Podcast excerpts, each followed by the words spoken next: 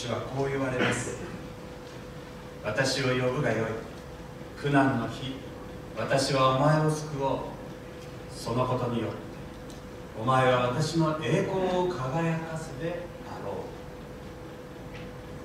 えー、先日教会の福祉会の集まりを持ちました、まあ、本日第2回目を持つのですけれども、まあ、教会の中で福祉会として何ができるだろうかという話し合いをしたんです。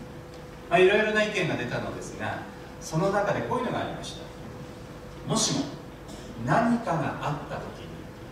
誰に連絡したらよいのかわからないということに不安を感じている高齢者が多いので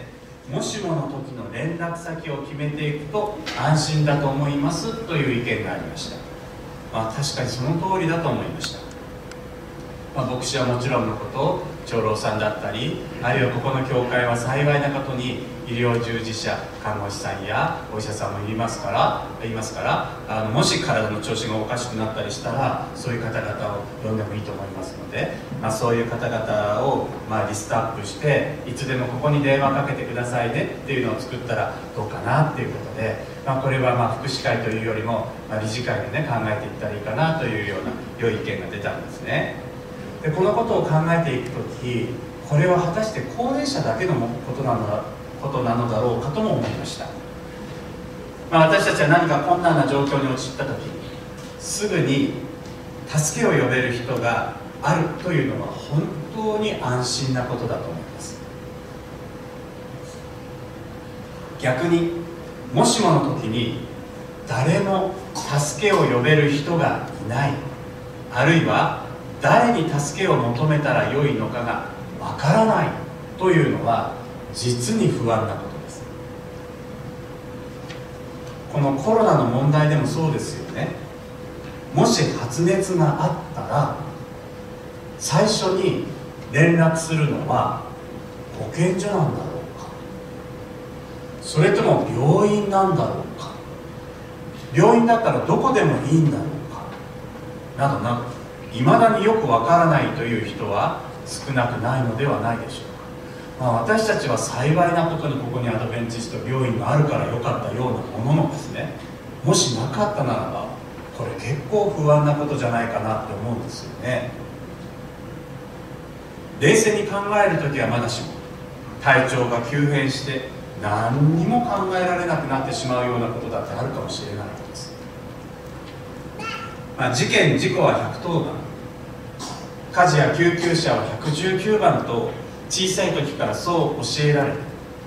きた私たちは、まあ、最後にたどり着くのはやはりこの2つの番号かもしれません。ところが実はこれとて最後の砦とは言い切れないことがあるんです。以前一人暮らしをしていた大学生の、まあ、男性ある日突然体調を崩してですね救急車を呼んだことがありました、まあ、電話に対応したその交換手歩けますか？と尋ねたんです、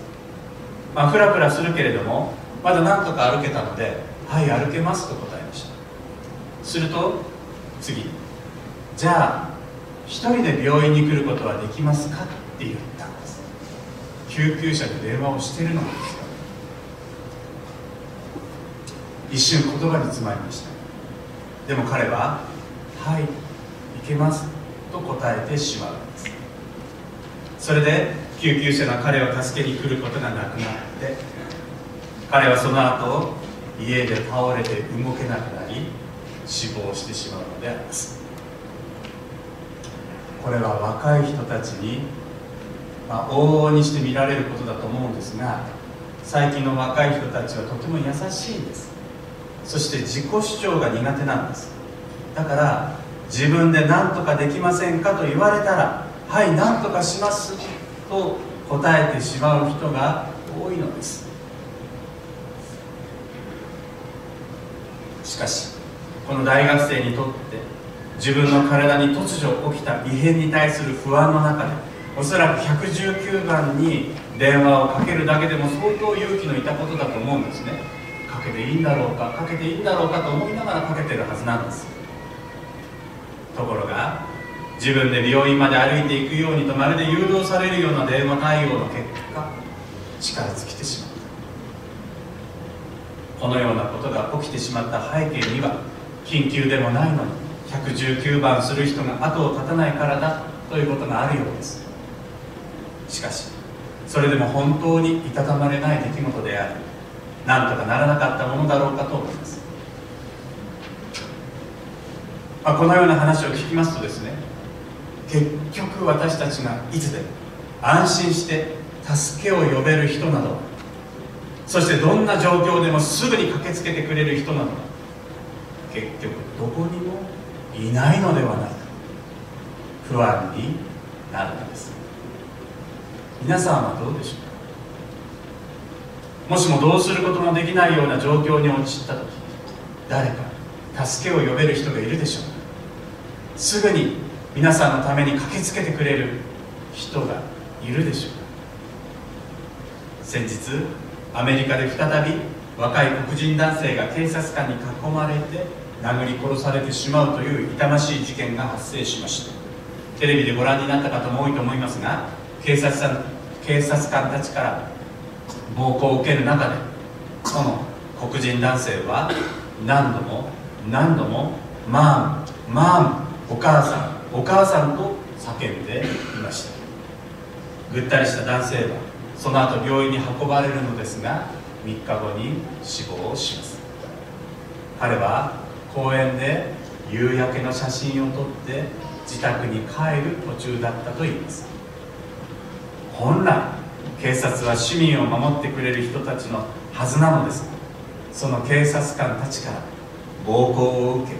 彼が叫んだのはお母さん。だった人は絶対絶命の状況の中で最後にすがるのは母親なのかもしれません。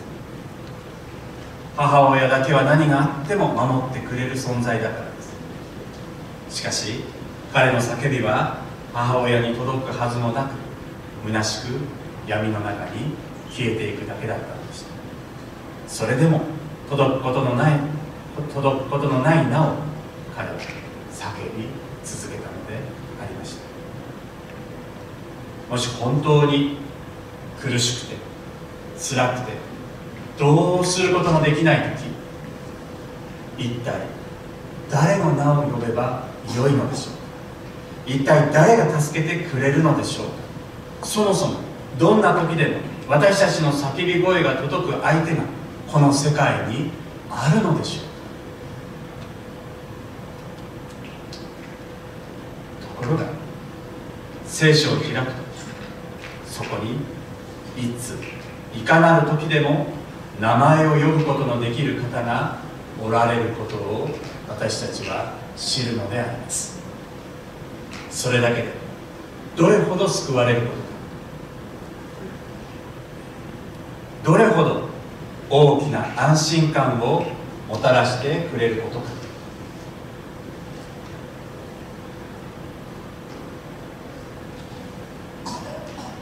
どんな時でもどんな状況でもまたどんな難しい問題の中にあったあったとしても私たちはその方の名を呼ぶことができます。これほど大きな安心はないのです。しかも単に名を呼べるだけでなくその時人知を超えた驚くべき助けが与えられるのであります。これが私たちが信じている信仰の世界でありそして私たちが呼ぶことのできる方とはもちろん主なる神様であります。本日のメッセージは「主の名を呼ぶ」というテーマで、まあ、これからお話ししてみたいと思っております。一体人類はいつから主の名を呼ぶようになったのか。なぜ主の名を呼ぶようになったのか。主の名を呼ぶことが意味することは何なのか。それに伴う祝福あるいはそれに伴うさまざまなことをですね、まあ、いろいろな角度から御言葉を通して見つめてみたいと思っています。そして終末時代の残りの民となるまさにこの主の名を呼ぶ者たちの群れであるということが聖書の中に記されていることを確認したいと思っています。よろしいでしょうかでまず最初に主の名を読んだ一番始まりは何だった。のかこのことについては皆さんもご存知かもしれませんが聖書の中にはっきりと書いてあるんです。この時から主の名を呼ぶようになった創世記の4章の26節です。創世記4章26節。瀬戸にも男の子が生まれた。彼はその子をエノシと名付け名付けた。主の皆を呼び始めたのはこの時代のことである。主の皆を呼び始めたのはこの時代のことである。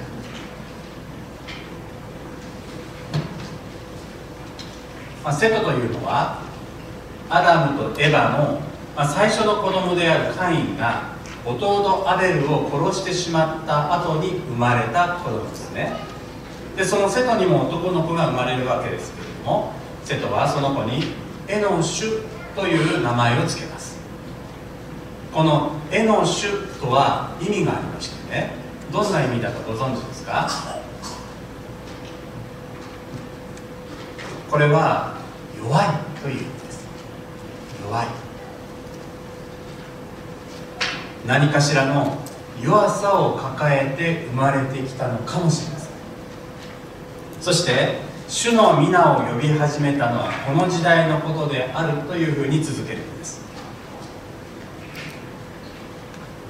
完璧な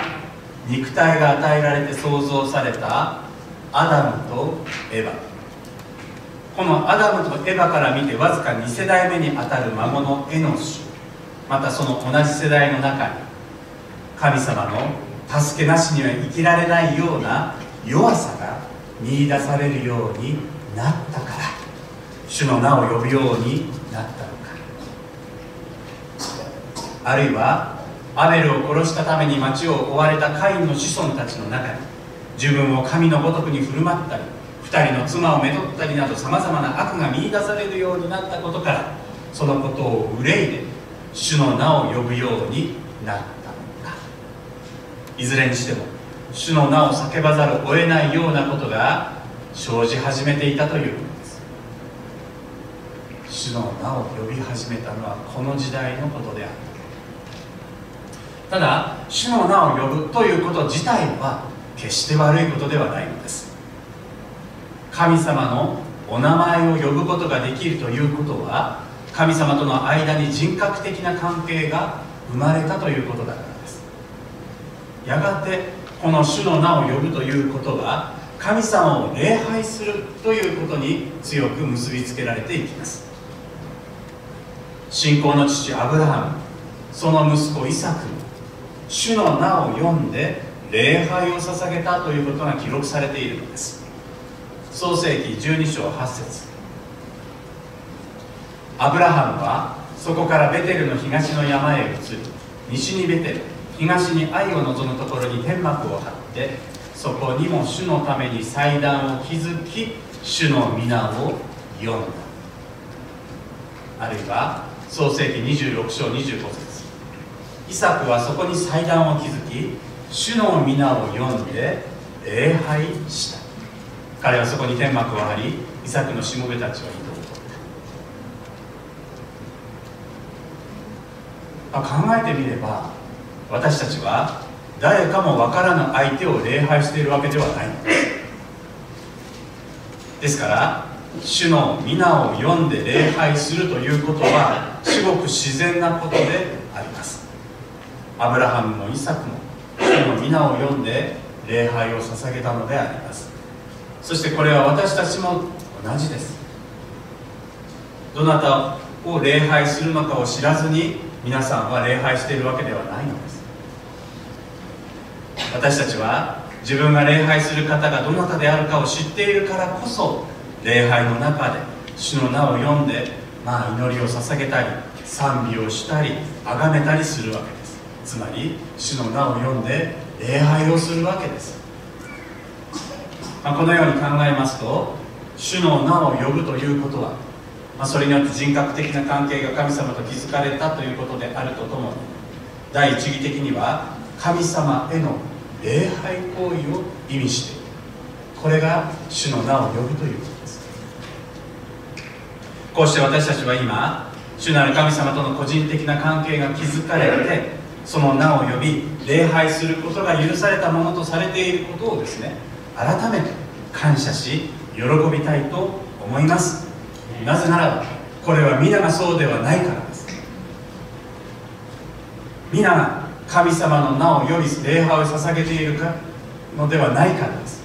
むしろ日本においては主の名を読んで礼拝している。人の方が本当に一握りわずかしかいないんです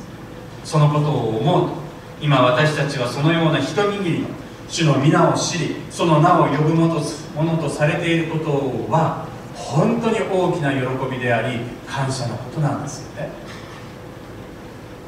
そして私たちがこのように主の皆を呼ぶ時に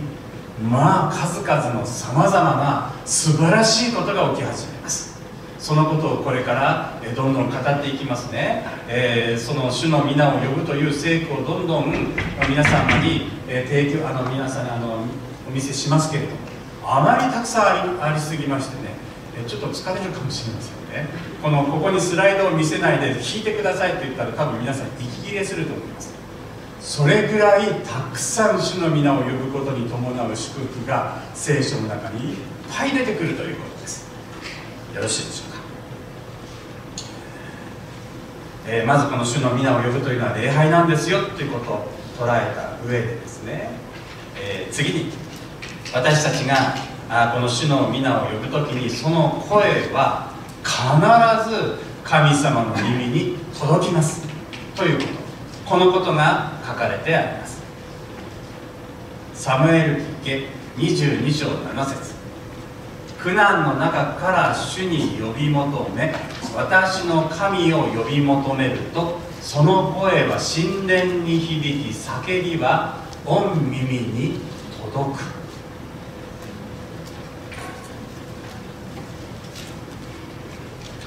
私たちは目に見えない方に向かって叫ぶわけですからその声が果たして主の耳に届いているのかどうか知ることができないのです。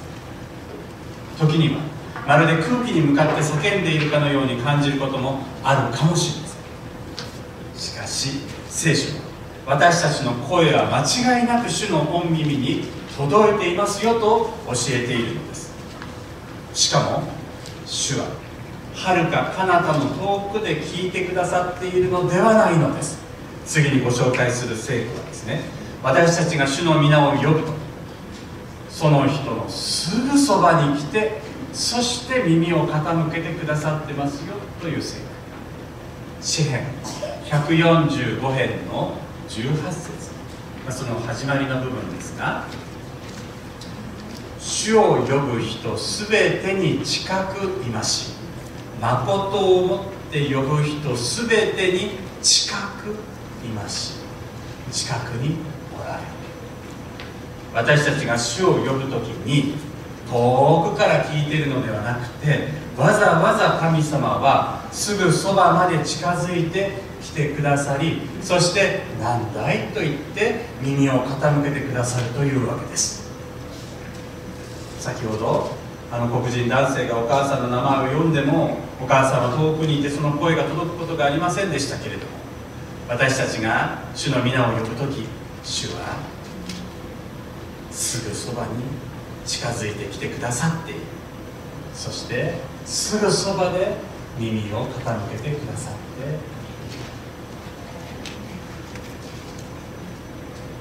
さらにこう続きます。エレミア29章12節。エレミア29章12節。その時あなたたちが私を呼び来て私に祈り求めるな。ら私は聞くよ。私たちが主の名を呼ぶとまずその声私たちの声は主に届くわけですよね。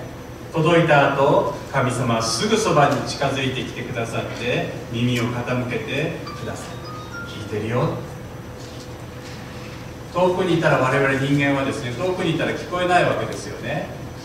じゃあそばに近くにいたら聞こえるかって言ったらそばに近くにいたって「うん聞いてる聞いてる」と言いながら右から左なんていうのはよくあることですよね。最近何かこう内閣の支持支持率がどんどん下がってきているようで、まあ、ある評論家がこんなことを言ってたんです。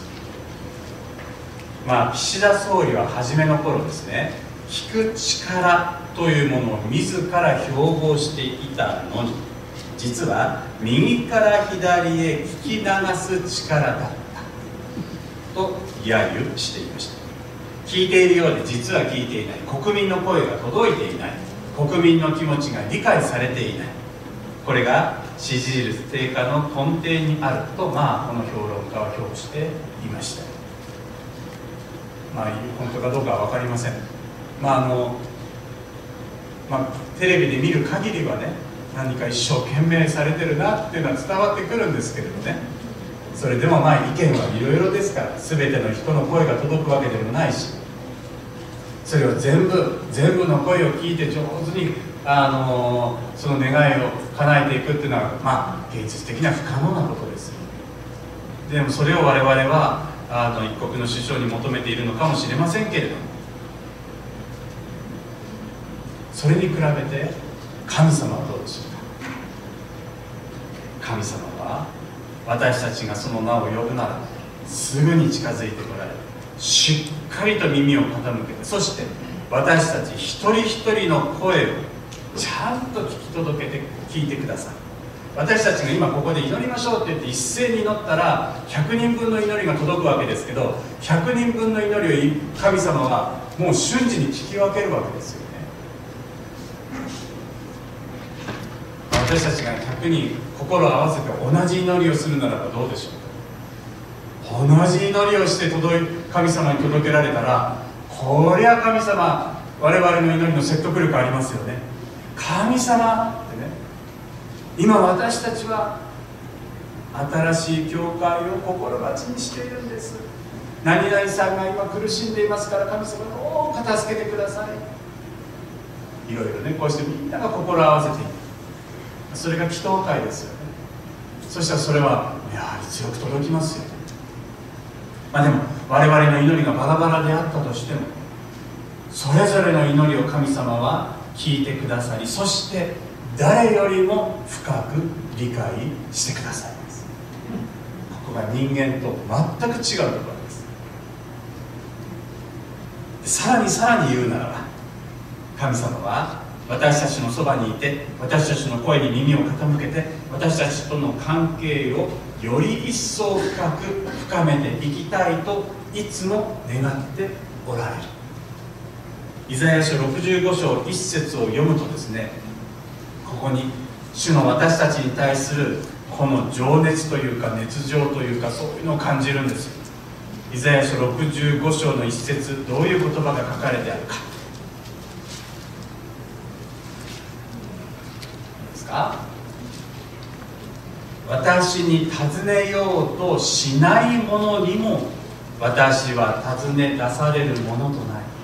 私を求めようとしないものにも見いだされるものとなった。私の名を呼ばない民にも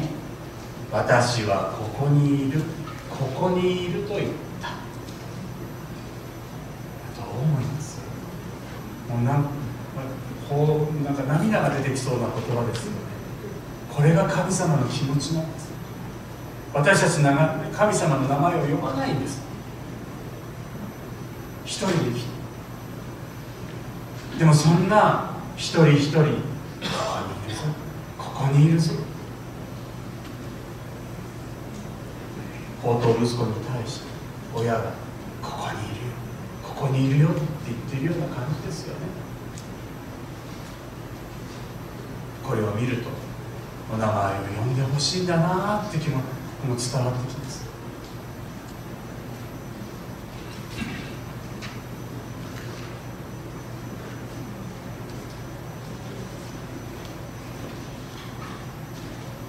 神様は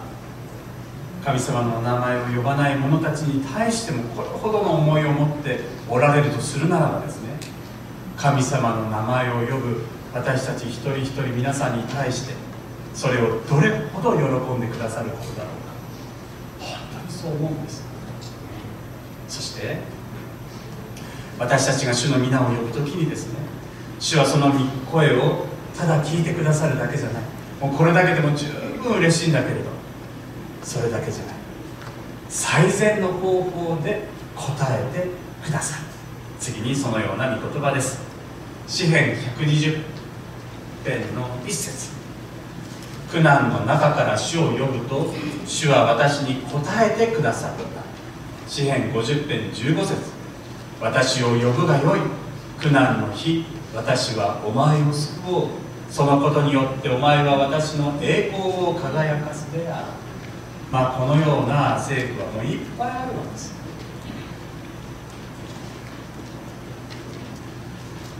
まあ、私たちもですね何か困ってることがあるの？悩み事があるのですか？相談乗りますよってね。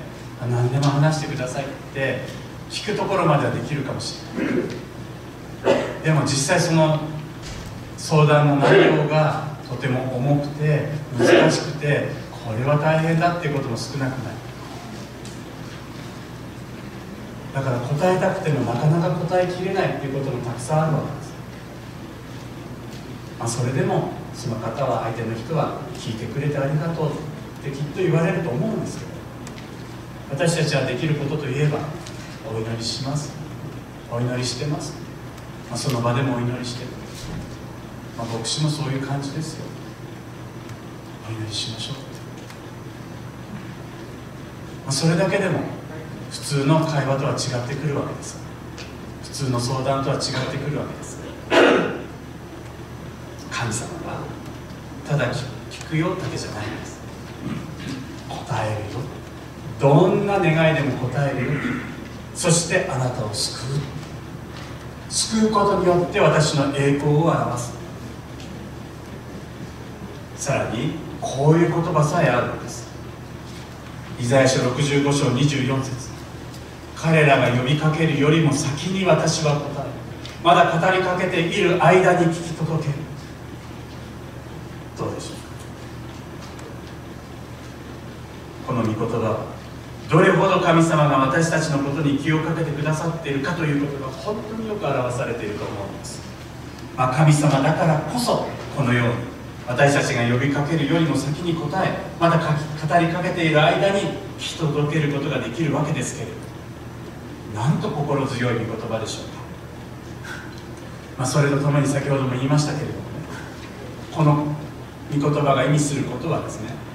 私たちが主の名を呼ばないからだかもしれない。主の皆を呼ばないから叫んでくれないから。神様は私たちがまだ叫ばないけれど聞いてるよ。まだ叫んでないけど答えるよって言ってくださってるのかなとも思うんです。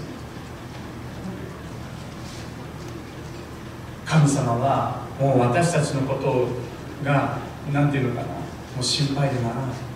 親が子供を心配するような感じです。あの八木重吉という詩人がいましたが彼のこの詩を皆さん聞いたことがありますかね？神様の名を呼ばぬ時はお前の名を呼ぶ神様はお前の名を呼ぶ神様の名を呼ばぬ時は神様がお前の名を呼んでいる。この詩どこかで聞いたことありますか？この詩実はこの詩の前にある言葉があるんです。ある言葉というよりもある人の名前が書かれてあるんです。誰の名前かというと奥様の名前です。富子さん。富子。神様の名を呼ばぬ時はね神様がお前の名を呼んでいるんだぞっていう詩なんです。わずか29歳で結核のためにこの世を去った。八木重吉が残していく妻。と2人の幼い子供のことを思い書いた詩と言われています。残していく最愛の妻に対してもう自分は何もしてあげられないけれども神様がおられるから。大丈夫。神様がいつも守ってくれているから。大丈夫だよ。たとえお前が神様の名を呼ぶことを忘れても神様その時はお前の名を呼んでいる。これは妻を励ますためだけでなくもう何もしてあげられない一人で去っていく自分自身を慰める言葉だったのかもしれません。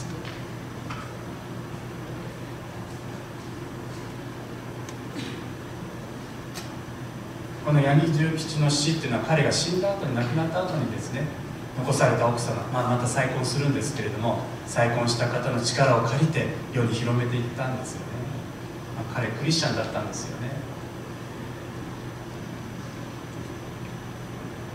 神様の名を呼ばぬ時は神様がお前の名をイザヤ書43章1節。私はあなたの名を呼んだ。あなたは私のものだ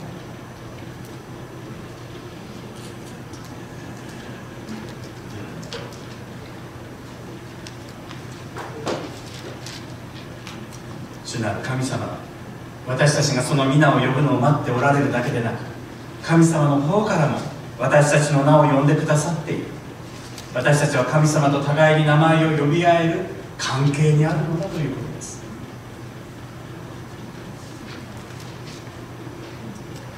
さあもう時間がだいぶ経ちましたけれどもあのこういう皆を呼び呼ぼうというメッセージの中で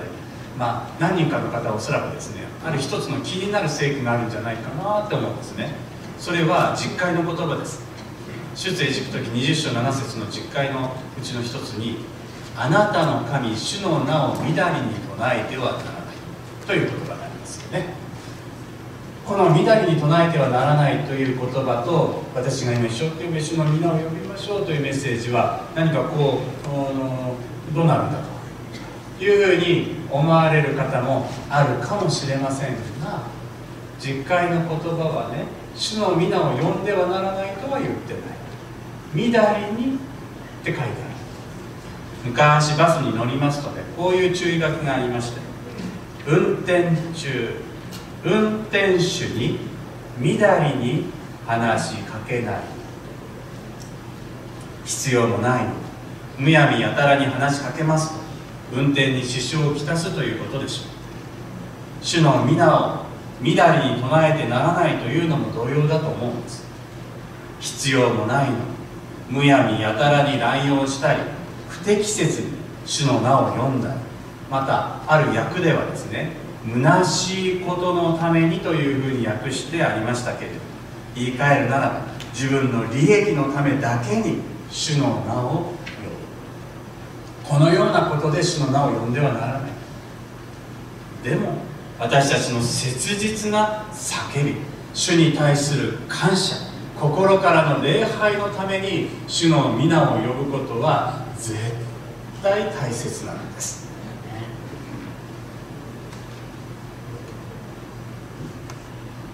そして最後に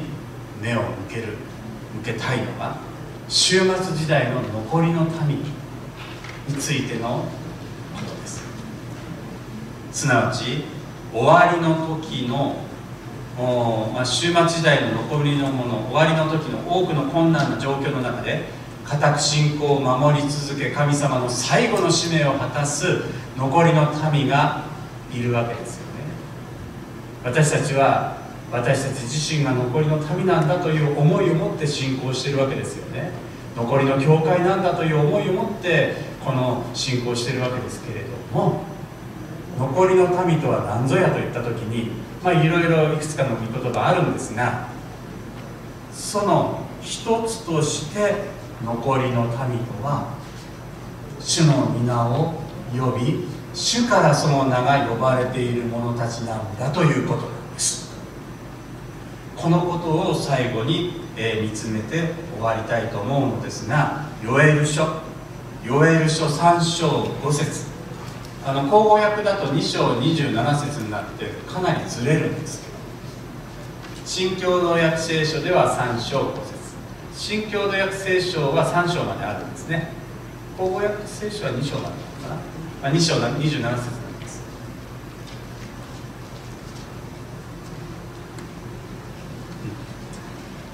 しかし主の皆を呼ぶ者は皆救われる主が言われたようにシオンの山エルサレムには逃れ場がある。主が呼ばれる残りの者はそこにいる。主が呼ばれる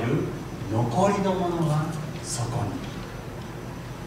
この残りの者は主の皆を呼ぶ者ですよ。主の皆を呼ぶ者はみんな救われてシオンのエルサレムにいるんだよ、まあ、これは今今で言えば霊的な神の都にいるよ。そこが逃れの場だよ。最後の時代は逃れの場。イエス様の身元にいるわけですよね。私たちは主の皆を何度も叫ぶわけです。そして私たちのことも主の主は呼んでくださっている。それは残りのものだ。残りのものはそこに。ここに。またこの動画を見ておられる。そこにいるんです。残りの。ものどうでしょう？か残りのものってよく教会に聞きますけれどね。残りのものが主の皆を呼ぶ者たちなんだよ。そして主からその名を呼ばれる者たちなんだよっていう意味で残りのものっていうのを捉えることは結構あまりないかもしれないです。私今回改めてこの御言葉を読みなるほどなと思いました。つまり神様とお互い名前を呼び合えるような本当に近い関係深い関係強い関係を築いている者たちこそ残りのものなのだということでしょう。さて今日私たちは主の皆を呼ぶものであるだろうかと自分自身がですねそういうものであるだろうかと今一度問いかけてみたいと思います。そしてもし私たちが主の皆を呼ばなければ主が私たちの名を呼んでおられるのだということをに気づきたいと思います。そして残りの民として主の名を呼び主に呼ばれる者としていつもここにいたいと思います。このメディアはオーディオバースの提供でお送りしました。オーディオバースでは福音を広めるためにお説教やセミナーなどの音声映像の無料配信を行っています詳しくは http コロンスラッシュスラッシュ www.audioverse.org へアクセスしてください。